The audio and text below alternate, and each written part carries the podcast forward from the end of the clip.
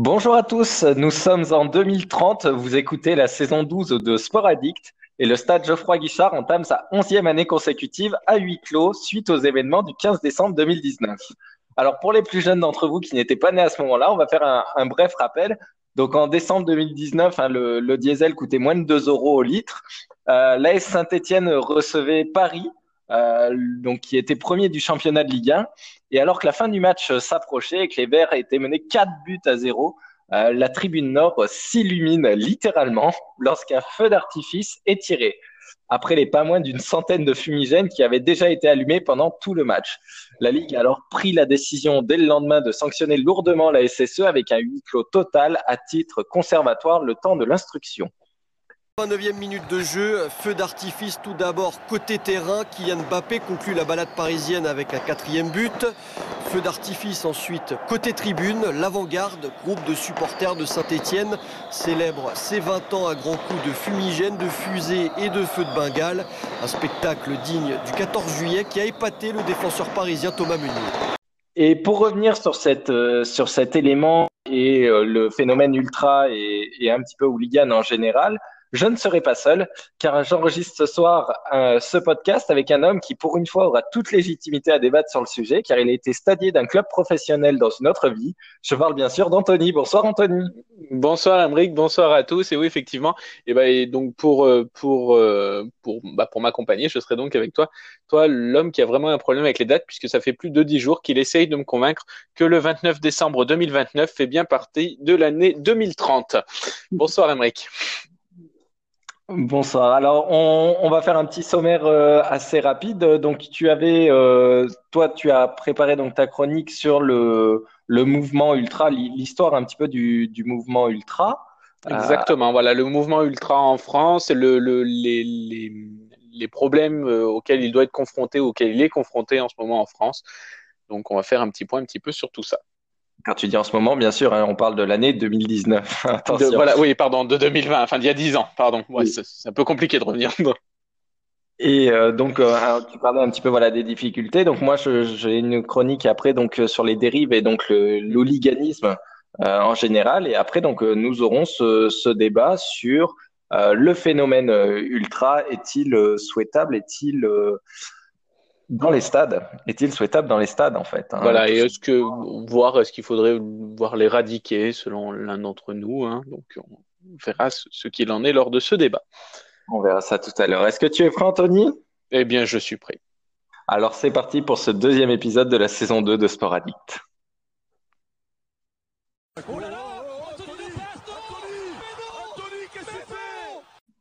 Oh, j'ai mon jingle. Oui, la, régie est revenue de vacances. Ah, ils sont revenus. Merci à vous d'être revenus. C'était sympa. Vous nous avez presque manqué pendant 15 jours. Hein. C'était sympa. Le comptable aussi est parti en congé pour les payes. Hein. C'est voilà. On se débrouillera autrement. Hein. C'est pas dramatique. C'est pas dramatique. Alors oui, euh, on va reprendre du coup le cours de cette émission maintenant qu'on a toute une équipe avec nous. Euh, donc effectivement, tu le disais, Emeric, je vais, je vous présenter rapidement euh, le, le, phénomène ultra en France. Alors petite définition rapide, hein. les ultras, qu'est-ce que c'est? Ce sont des supporters d'une équipe, d'une organisation, et qui par définition la soutiennent d'une façon fanatique. Donc sur un club de foot, pour revenir un petit peu sur notre exemple, ils vont faire les déplacements, ils vont organiser tout plein de choses dans le, stade, je vais y revenir, mais voilà, c'est vraiment le, le, club leur tient au cœur, aux tripes, euh, voilà. Euh, alors, au niveau, des, au niveau du stade, euh, une de leurs principales euh, attributions, on va dire, ils gèrent, euh, ils gèrent tout ce qui est ambiance dans le stade. Donc, ils organisent des chants, ils arrivent à les coordonner avec des applaudissements rythmés, des drapeaux agités, des, hum, des, des, des, des, des, je vais y arriver, pardon, comme des chorégraphies en, en tribune qui vont permettre de, de faire des, des choses un peu sympas. Des euh, des holas, des ouais, alors les holas dans les groupes ultra, quand même de moins en moins, mais ils arrivent voilà à mettre une, certaine ambiance à travers les chants. Euh, je crois d'ailleurs qu'on en a un, la régie. On va vérifier la, capacité de la régie à, à, réagir. On a un chant, euh, la régie ou pas?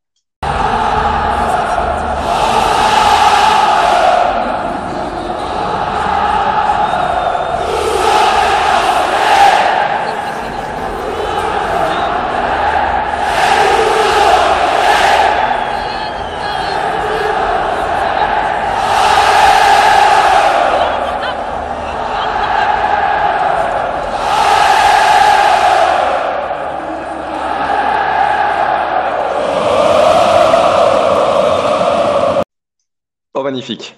oh oui. Oh là là. Oh là là, grosse, grosse, grosse euh, détermination en 2020 de la régie. Hein.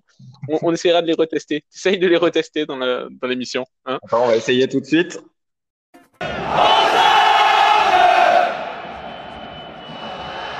Magnifique. Magnifique. Génial. Donc vous avez reconnu évidemment le aux armes marseillais euh, qui est euh, qui est le chant si, si, on peut dire vraiment le plus le plus reconnaissable et qu'on entend qu'on entend absolument partout même dans les cours d'école on les entend enfin ils sont il est absolument mythique celui-là. Alors également, et là je vais encore revenir sur Marseille, ils vont gérer tout ce qui va concerner les tifos. Donc les tifos, tout est parti dans l'histoire des tifos avec juste des drapeaux un peu grands qui secouaient, et après petit à petit, ça a été la dérive, hein, enfin, la dérive, l'exponentielle plutôt, ah euh, avec des, des, des, choses qui en sont arrivées. Bon, alors il y a eu des, des papiers qui ont été qui sont distribués un peu stratégiquement en fonction de leur position. On a tous vu déjà ces images d'entrée dans le stade ou le moment où les, les, joueurs entrent sur le stade et où effectivement euh, le, les papiers levés par tous les supporters font une image en fonction de la couleur euh, qu'ils qu lèvent. C'est absolument superbe à voir. C'est un boulot de dingue, hein, faut reconnaître. Hein, sur des grands stades, c'est un, un boulot absolument incroyable. Hein. Alors après, c'est géré par ordinateur, c'est souvent des sociétés extérieures qui font ça. Il faut admettre qu'il faut quand même des gens qui mettent de l'énergie et du temps pour euh, pour mettre en place euh, pour mettre en place tout ça. On, on se rappelle des, des, gens qui savaient faire des coloriages magiques en primaire, ça c'est. Oui, c'est des mecs, oui, oui. après, si en CE1, tu avais, avais l'addition dans la poche, c'est réglé. Euh, donc, on se rappelle notamment récemment du super tifo qui a été fait euh, par, par l'Olympique de Marseille. Euh, à l'époque, ils avaient un budget, ils n'étaient pas obligés de garder toutes les recettes qui passaient. il faut reconnaître qu'on aime ou on n'aime pas Marseille, mais quand même, ces, ces, ces, tifos qui ont été faits étaient quand même tout simplement magnifiques. Il faut le, il faut le reconnaître. Alors, je, je, reviendrai tout à l'heure euh, tout à l'heure, je reviendrai sur les, les dérives qu'il a pu y avoir euh, sur, euh, dans, dans, les tribunes et sur les tifos. Mais outre cette définition un peu rapide du, du, du, mouvement ultra, je vais juste mettre en avant aussi dans cette chronique le contre-pouvoir que, ce, que ces, ces groupes ultra arrivaient à, à représenter vis-à-vis de la Ligue et vis-à-vis des autorités. Alors, notamment pour les, plus, les moins jeunes d'entre nous, on se rappelle de l'époque où les matchs de Ligue 2 étaient le samedi soir. Ah oui il y a eu une époque, au début des années 2000, fin des années 90, où la Ligue 1 et la Ligue 2 se jouaient le samedi soir. Il y avait des multiplex dans tous les sens. C'était à la radio, planqué dans notre lit, euh, au fond du lit, on, écoutait ça euh, à l'abri des, à l'abri des regards pour pas se faire engueuler parce qu'on veillait un peu tard. Et euh, au début des années 2000, la Ligue a décidé de déplacer les matchs de Ligue 2 du samedi au vendredi soir. Donc il y a un collectif qui s'est monté au travers des ultras, hein, essentiellement composé d'ultras, qui s'appelait le collectif SOS Ligue 2 donc il y a eu des réunions qui ont qui ont qui se sont faites avec la ligue, etc., avec des représentants des ultras, avec des représentants des clubs. Ça change rien. La ligue décide de maintenir les matchs le vendredi soir. Alors moi qui à l'époque fréquentais déjà un stade de Ligue 2, tu l'as dit tout à l'heure, Emmerich. Alors c'était pas à l'époque où j'étais pas encore stadier, mais je me rappelle de cette affiche qui revenait à chaque match et je sais plus si tu, je sais pas si tu t'en rappelles toi, tu as dû la voir. Ce, cette, cette banderole qui disait le match les matchs le samedi pour des stades en vie. Ah oui, dans, dans, le, dans le stade que je fréquentais à l'époque et que je fréquente toujours. Alors, c'est un débat qui va revenir, hein, je pense, hein, le, le, problème des, des, des, des horaires, hein, euh, puisque je sais pas, enfin, personne n'y est pour le moment mis le nez dedans, mais les horaires que nous prépare Mediapro pour l'année prochaine avec la Ligue 1, c'est juste une catastrophe. Le débat sera lancé plus tard. Oui, ouais les 80 balles qu'il faudra débourser pour suivre le foot tous les mois, il faudra ah. aussi s'habituer aux horaires absolument improbables qui nous ont pondus. Personne met le nez dedans pour le moment, mais on y reviendra. Et donc, juste avant la 2013, juste avant la saison 2013, pardon, la Ligue décide de nouveau de modifier les horaires et veut passer les matchs du vendredi 20h au vendredi 18h45. Donc là, ça devient vraiment catastrophique. Le, le, collectif SOS Ligue 2 est relancé. Il y a beaucoup d'actions qui sont menées. Et finalement, grâce à ce contre-pouvoir que représentent les Ultras et à cette, à cette, cette force qu'ils représentent, la Ligue renonce finalement à ce projet et maintient les matchs de Ligue 2 pour la plupart 8 sur 10, en tout cas le vendredi à 20h. Oui, parce qu'il y a un match maintenant le, le, le lundi et le samedi, c'est ça? Lundi 15h et euh, lundi soir en prime sur, euh, sur Canal Plus Sport, ouais à l'heure actuelle des choses. Hein. Ça peut être modifié par Mediapro l'année prochaine aussi. Je... Ouais. de rien. Euh, alors, la Ligue reconnaît évidemment que les ultras sont importants dans la vie des stades français, ça on y reviendra tout à l'heure, mais la Ligue le reconnaît et les ultras ont leur mot à dire pour l'avenir du foot. Hein. Donc, est-ce qu'ils vont s'emparer des problèmes du VAR? On en reviendra. Ça aussi, on, lancera le, débat un petit peu plus tard. Et je ne sais pas si tu, si tu sais cette, ce, poste qui a été créé récemment au niveau des clubs, qui s'appelle le supporter référent. Oui, qui, euh, qui va faire la liaison en fait entre les supporters et la, la direction. Exactement. Voilà, et la direction et les autorités, la ligue, etc. Donc c'est une personne qui est nommée par les clubs de football professionnels euh, français et qui est en charge de faire le lien effectivement entre les supporters, les associations de supporters éventuellement, le club, la ligue, les autorités, euh, les autorités euh, pénales du pays. Enfin le, voilà, exactement. Merci. Alors c'est à l'arrivée du 10 mai 2016 qui a créé ce poste et la, la, LFP a dernièrement fait un petit point. Euh, à ce jour en Ligue 1, il y a 18 référents qui ont été nommés. Donc 18 personnes qui bossent et qui sont donc 18 sur 20, hein, dont 6 qui sont des emplois à temps plein. Ah on imagine essentiellement dans les grands clubs, hein, mais il y, a six, il y a six personnes qui, à temps plein, bossent à ce, à ce lien, à conserver ce lien entre les ultras. Preuve quand même que le, le que le, le monde ultra est important. Et la, moitié, en, France, en plus, en plus, et la moitié de ces, de ces supporters référents euh, proviennent du monde du supporterisme. Donc, étaient des supporters, sont toujours supporters, hein, parce qu'on ne devient pas ou on n'arrête pas d'être supporter quand on est un vrai supporter, d'autant plus quand on est ultra.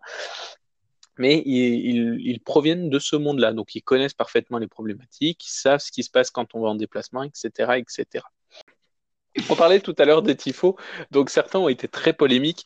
Euh, j'en ai sélectionné, deux euh, qui ont fait une grosse. au niveau des tifos, hein, j'entends, je reviendrai sur d'autres polémiques juste après.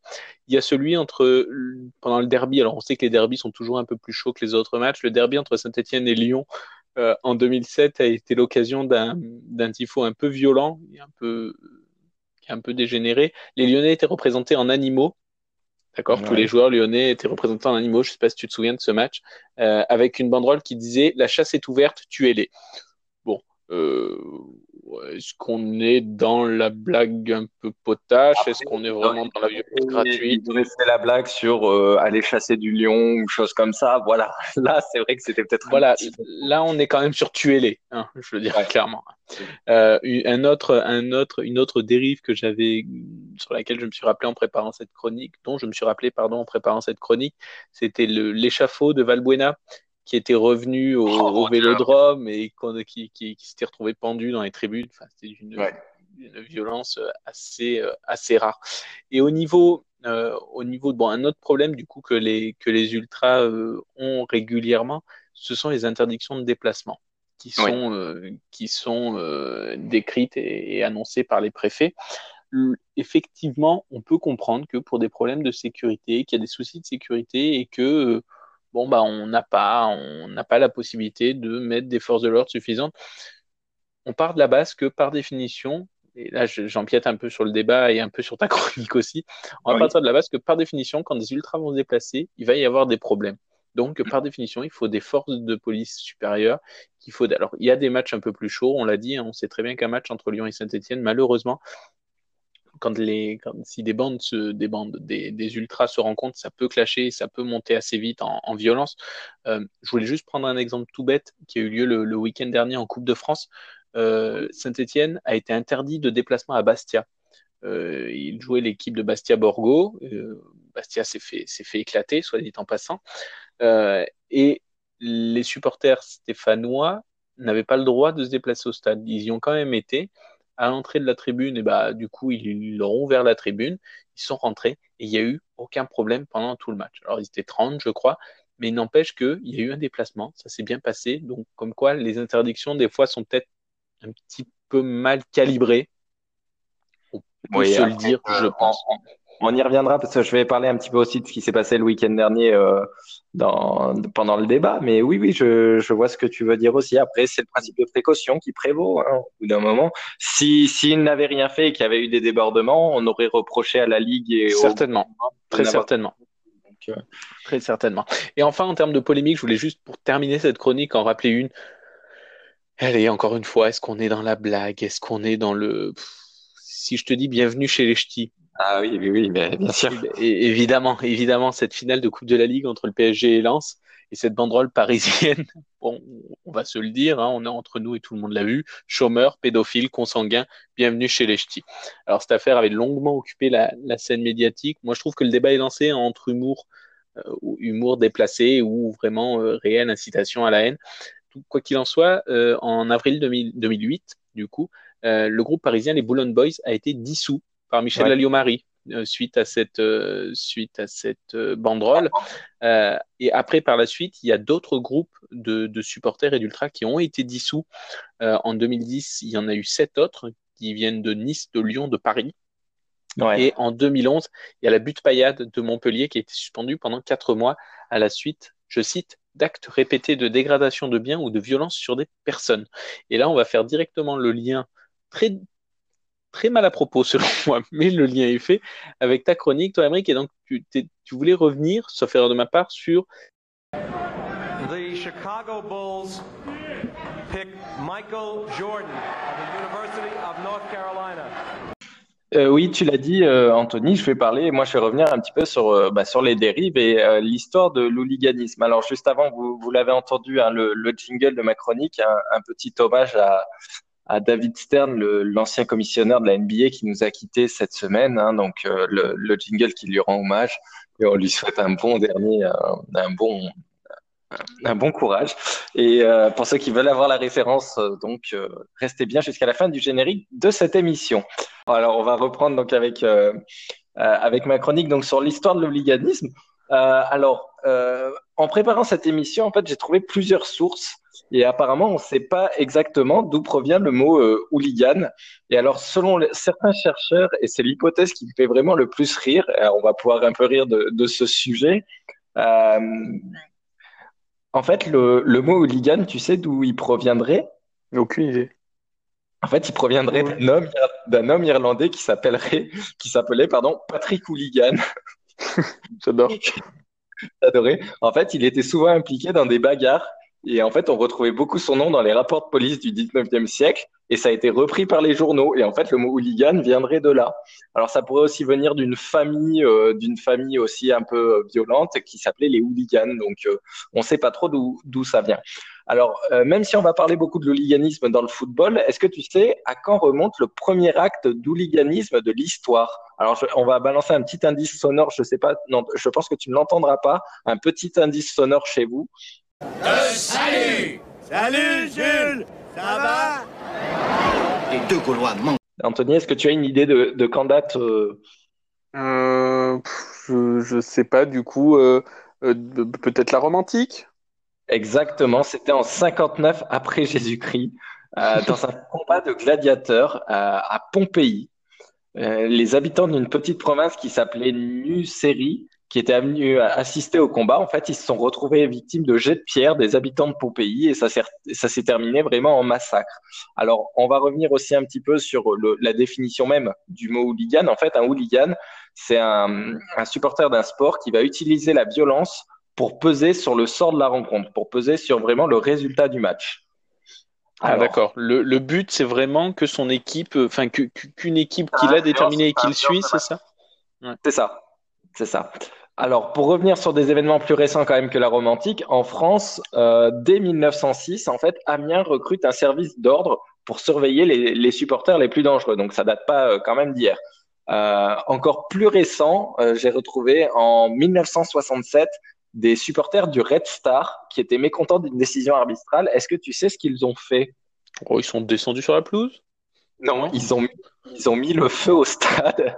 Ah, ils ont et ils ont démonté les tribunes. Alors, je ne sais pas forcément si c'est dans cet ordre-là, mais voilà, les types euh, un petit peu. Euh... Alors ça, je n'ai vraiment pas peur de le dire, Monsieur Foot, vous êtes un salaud. Jamais vu un individu pareil. Il devrait être en prison, pas sur un terrain de football. Un petit peu plus violent. En, en, Turquie, la même année, euh, ce sont même 40 personnes qui sont tuées, pour la plupart à coups de couteau. Euh, dans un stade. Donc euh, vraiment, voilà, le hooliganisme, on est sur, euh, sur une tranche vraiment encore plus, plus élevée. Et il faut attendre en fait 1985 euh, et un match retransmis en direct à la télé pour que les gens comprennent vraiment le problème qu'il y a dans les stades et que ça commence vraiment à, à parler au grand public. En fait, c'est la finale de la Coupe d'Europe entre Liverpool et la Juve qui s'est passée à Bruxelles. Et en fait, il y a eu une bagarre euh, des supporters entre les supporters anglais et italiens avant le match qui a fait 39 morts, dont 37 italiens et 450 blessés. Et ça, c'était vraiment voilà avant le match. Le, les supporters italiens se sont retrouvés bloqués en fait euh, contre un mur. Il y a eu un mouvement de foule. Il y a eu des, il y a eu plus de personnes dans le stade que la, la capacité totale. Ça a créé des mouvements de foule. Et, donc voilà, ce mouvement de foule qui a fait donc 39 morts, donc euh, 37 Italiens, donc 39 morts au total, 450 blessés. Euh, sur le terrain, c'est la Juve qui l'emporte euh, sur un but sur penalty de Michel Platini. Et en plus, ce qui est vraiment plus dommage, encore plus dommage, c'est que le penalty est vraiment litigieux. Et euh, la coupe, en fait, a été remise à la Juve dans un couloir après le match, euh, rapidement à la sauvette, en fait, pour éviter un Ah oui. regain de Pour éviter de nouveau qu'il y ait d'autres d'autres débordements. Exactement. Et euh, Platini a toujours refusé de retourner euh, depuis ce jour euh, dans ce dans ce stade. Euh, donc c'est vraiment comme comme je le disais, c'est un c'est des problèmes de sécurité d'infrastructure. Euh, le stade qui pouvait pas accueillir autant de personnes et qui c'est ce mouvement de foule qui a qui a fait autant de autant de morts. Enfin, ce mouvement de foule initié par les par les supporters anglais hein, qui ont qui voulaient en découdre avec les les supporters italiens. Donc comme je le disais, il a fallu attendre un drame pour que les instances réagissent. Et c'est à partir de là que l'UEFA a instauré des réglementations en fait sur la sécurité dans les stades, euh, avec euh, bah, tous les systèmes d'homologation qu'on connaît, euh, même si ça n'a pas ça a pas évité en France, tu le sais, le drame de Furiani en 92. Ça, c'est Mhm. autre aujourd'hui, Oui, mais après, qui n'était pas du tout dû à du de l'hooliganisme. Non, non, mais voilà, il y a eu des homologations au niveau euh, européen, mais malheureusement, et c'est ça le, le, le problème euh, aujourd'hui, c'est qu'on est en 2020 et en 2020, il n'y a toujours pas de politique globale pour gérer ni l'hooliganisme ni le problème de, de violence dans les stades. Donc euh, oui, il n'y a toujours pas de, de, de politique globale. Chaque pays gère ça différemment, malheureusement plus ou moins bien, ce qui est un peu dommage. Mais euh, je pense qu'on veut ça, on va en reparler dans, dans le débat euh, bah, tout de suite, euh, si tu es prêt, Tony, à, à débattre euh, sur ce sujet. Eh ben, je suis très prêt, mais alors attends, est-ce qu'on va avoir droit à un sans faute de la régie, à avoir un jingle là aussi? Et voilà, mais c'était sûr en fait C'était sûr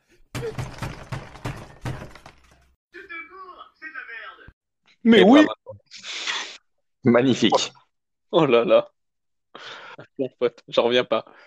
Alors revenons aux choses sérieuses. Donc on va on va parler du, du mouvement ultra et alors un petit peu hooligan, même si on va essayer de rester quand même sur le sur le mouvement ultra. Les Euh, ultras, les ultras. Est-ce donc pour toi les, les ultras sont nécessaires donc euh, au sport euh, et au football en en particulier? Indispensable, je dirais même. Indispensable. Un stade sans chant, un stade sans vie est un stade mort. Voilà. Le seul argument est là. Non, aujourd'hui, je... Pardon?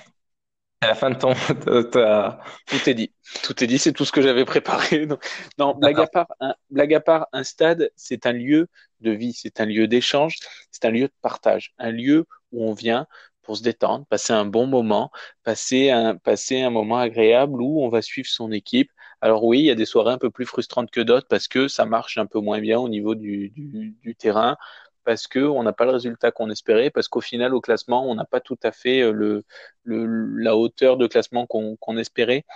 Mais tout ça, c'est très secondaire parce que quand on y va et que oui, dans le fond, il y a ce, bruit de fond avec ces supporters qui crient pendant 90 minutes, et ben oui, ça c'est le foot, c'est le foot comme je l'aime.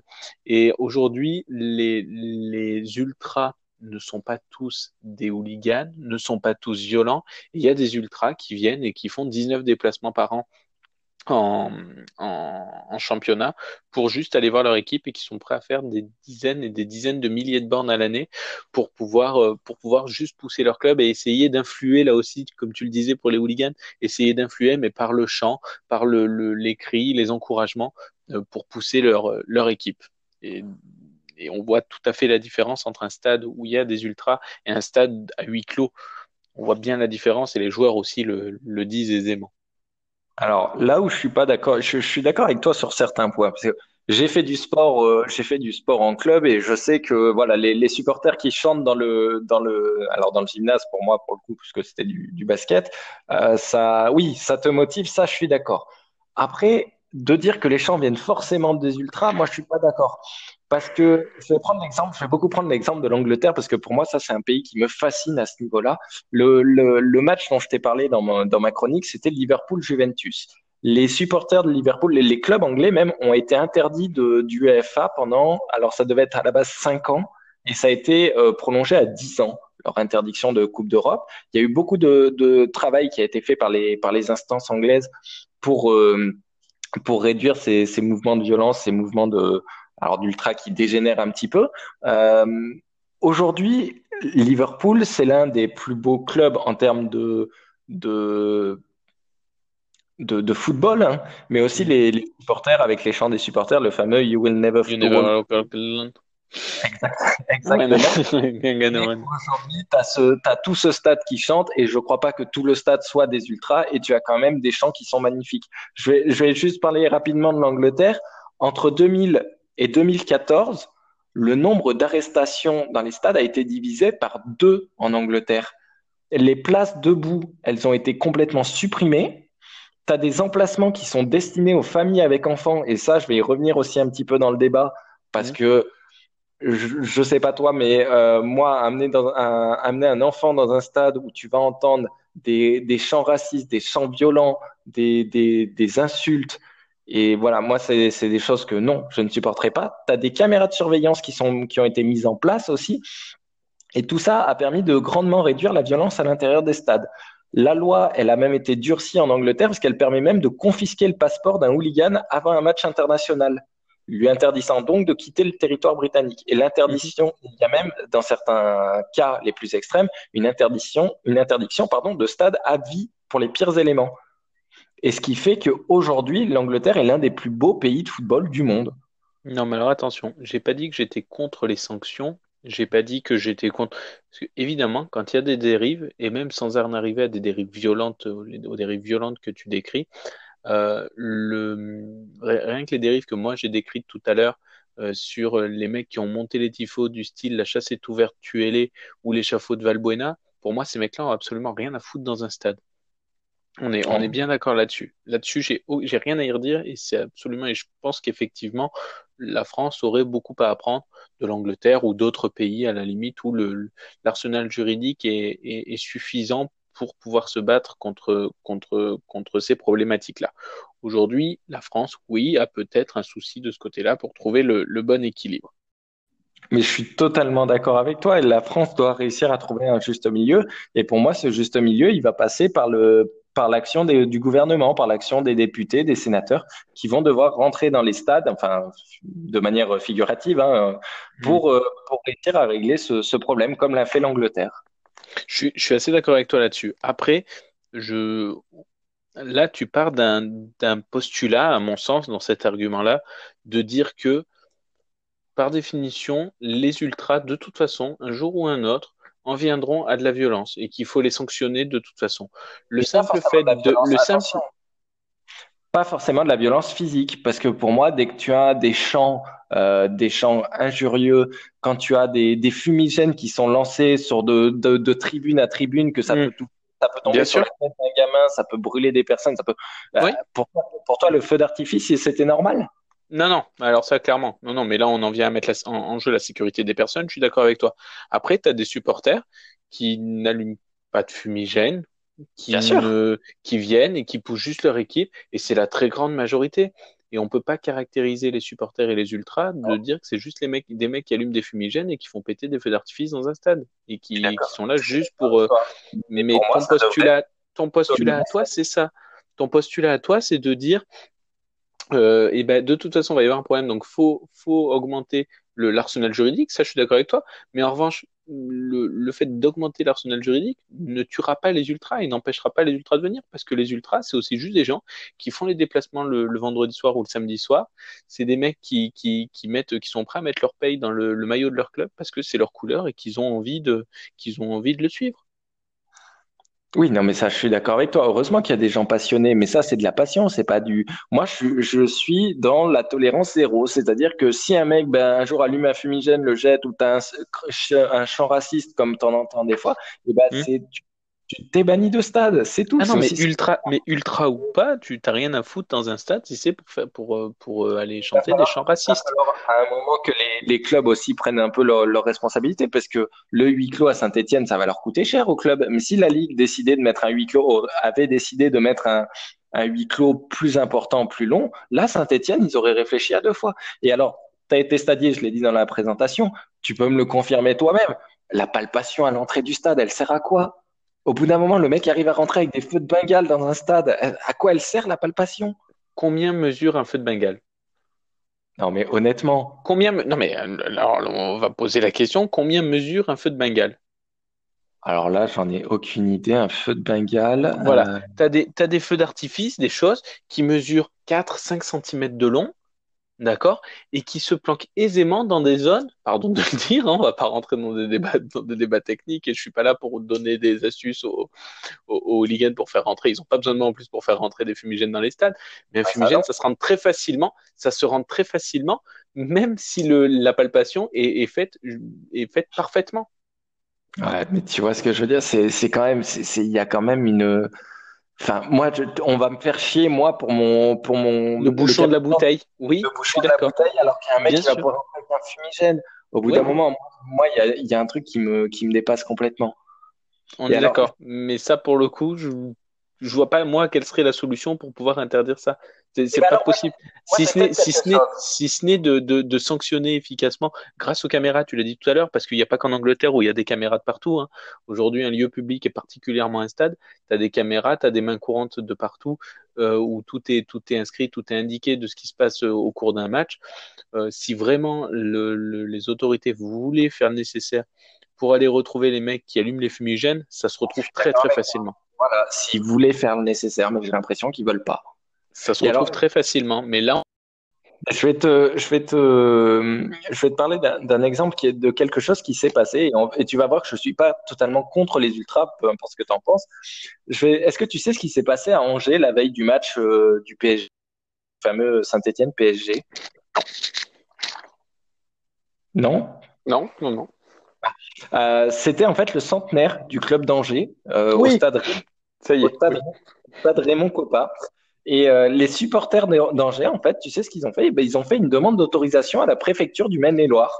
Mhm. Ils ont fait, en concertation avec la police, les pompiers, la ville d'Angers, la Ligue, la LFP et les clubs de supporters, ils se sont tous réunis, alors sûrement avec le supporter référent, t'en parlais tout à l'heure. Et pour la première fois, bah, la Ligue, elle a accepté. Et ce qui s'est passé, eh ben, il y a eu des... il y a eu des- Ils ont, alors il y avait un nombre très précis, je crois que c'est 41 ou 47, 41 fumigènes qui ont été, euh, qui ont été euh, déclenchés, mais sous contrôle des pompiers. Il y a eu un manif, il y a eu des animations en ville, c'était bon enfant. Les deux principaux clubs du supporter, ils se sont retrouvés en, en ville, ils ont marché ensemble jusqu'au stade, il n'y a pas eu un seul débordement. Et ça, pour moi, c'est l'avenir, c'est-à-dire qu'un groupe d'ultra comme ça, qui va demander l'autorisation à la Ligue, et tu vois que la Ligue a fait un pas, la Ligue a dit, bah, ok, si c'est comme ça, les gars, on accepte. Les pompiers étaient présents, ça a été autorisé, il y avait pile le nombre qu'il fallait, et ça a fait des images magnifiques. Oui. Donc les ultras sont indispensables dans le foot pour organiser ce genre de choses. En, en collaboration avec le club, et tout enfant qui venait avec un jouet neuf avait sa place offerte pour le match. Il y, avait, il y a eu des, choses comme ça qui ont été mises en place où, voilà, mais sur l'action, sur l'action des ultras au départ. Pour revenir sur, sur ce qu'on disait, pour moi, le mouvement des ultras tel qu'il est aujourd'hui, il est pas souhaitable dans les stades. C'est des actions comme ça que je veux voir, moi. C'est des trucs. Et alors, je vais, je vais revenir un peu sur. Oui, mais si euh, tu supprimes les ultras du stade, tu n'auras plus ces bonnes actions non plus. Et tu ne peux pas, et tu ne peux pas sanctionner et empêcher les gens d'aller dans les stades et empêcher les ultras de faire ces choses bien et de caractériser tous les ultras de mauvais juste parce qu'il y en a quelques-uns qui font n'importe quoi. Qui sont tous mauvais. Attention, je dis juste qu'il faut réformer ce, ce, ce système. Il faut qu'il soit plus contrôlé. Les ultras tels qu'ils sont aujourd'hui, à faire rentrer des fumigènes illégalement dans les stades, ce n'est pas souhaitable. Non, tu me fais dire ce que j'ai pas dit. Les ultras tels qu'ils sont, les, les ultras tels qu'ils Moi, il y a sont aujourd'hui. et je suis d'accord avec toi, il y a des gens qui dérivent et qu'il faut sanctionner. Mais j'ai absolument aucun souci avec la tolérance zéro dont tu parlais tout à l'heure. En revanche, des supporters qui organisent des tifos, qui organisent comme ça des animations pyrotechniques, qui sont encadrées, déclarées et qui sont surveillées surtout et qui sont faites en toute sécurité, et eh ben ça n'empêche pas du coup d'aller avec son gamin au stade. Ça n'empêche pas, et je, notamment il y a plein de, clubs qui font des, des, zones familles avec des tribunes spéciales pour les familles pour éviter justement ces problèmes-là. Et, tout ça, tout ça est génial.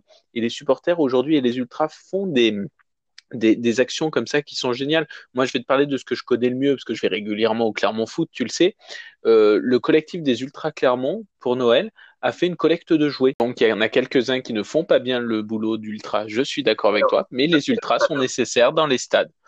Il faut que la loi se, et que le gouvernement se, penche là-dessus. Tu regardes en Angleterre, bah, tu as deux fois moins d'arrestations en même pas 20 ans parce que la loi, parce que la loi s'est mis, parce que l'État a pris le problème à bras le corps de, montrer d'une manière extrême ton, ton, ton, supporterisme. Ça peut être pour moi de, faire des déplacements en bus pendant 17 heures pour des matchs improbables dans des, dans des contrées de l'Europe de l'Est pour des matchs, pour des matchs improbables. Excuse-moi, tu as, pris des fois le bus, tu en as parlé avec le Clermont Foot pour aller à des déplacements, tu te considères comme un ultra? Non, parce que moi, je, parce que je le fais pas tous les 15 jours. Parce que je le fais pas tous les 15 jours. Mais un mec qui fait ça tous les 15 jours et qui va sacrifier tous les, week tous les week-ends de sa vie juste pour des matchs, juste pour son club, oui, il, a une vie, une vie vis-à-vis du club de manière extrême. Oui, clairement. donc pour toi, un ultra, c'est quelqu'un qui fait les déplacements. Mais pas que. Ne tombe pas là-dedans. Tu vaux mieux que ça. Tu vaux mieux que ça. tu vaux mieux que ça. Ce que je t'explique, c'est que c'est une forme d'extrémisme pour moi, oui, de prendre la... le mec qui va aller poser trois jours de RTT pour faire un aller-retour en bus euh, en Roumanie pour un match de Coupe d'Europe de, d'UEFA de tour préliminaire, oui, c'est un ultra. C'est pas pour autant qu'il va aller tabasser tous les Roumains qui croisent et qui font la manche à l'entrée du stade. Alors, tu as, voulu me, me piéger pendant l'e-sport, euh, sur le débat sur l'e-sport, en, en, me donnant la définition même du dictionnaire sur, le, sur la pratique sportive. Je vais te citer exactement le, le dictionnaire. Un ultra, c'est, selon le dictionnaire, une personne extrémiste dans ses convictions politiques ou sportives ainsi que dans sa manière de les afficher.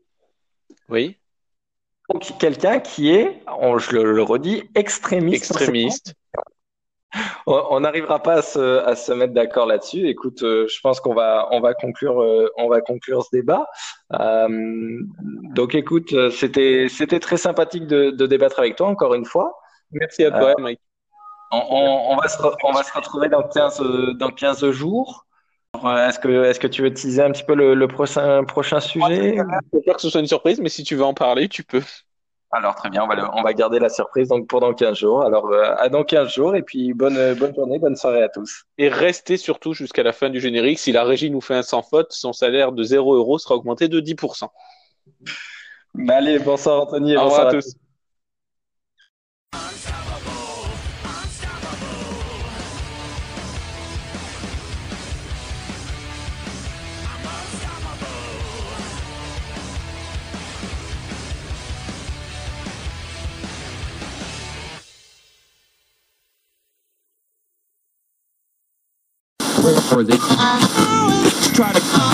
Pitre, bon vivant, surtout chanteur populaire qui a fait se trémousser petits et grands dans les années 70 et 80 avec ses tubes comme Big Bisou, Rosalie ou encore l'énormissime Tiroli Pimpon. Carlos s'est éteint ce matin, 64 ans, des suites d'un cancer. On lui souhaite une bonne dernière, euh, une euh, bonne, bon courage.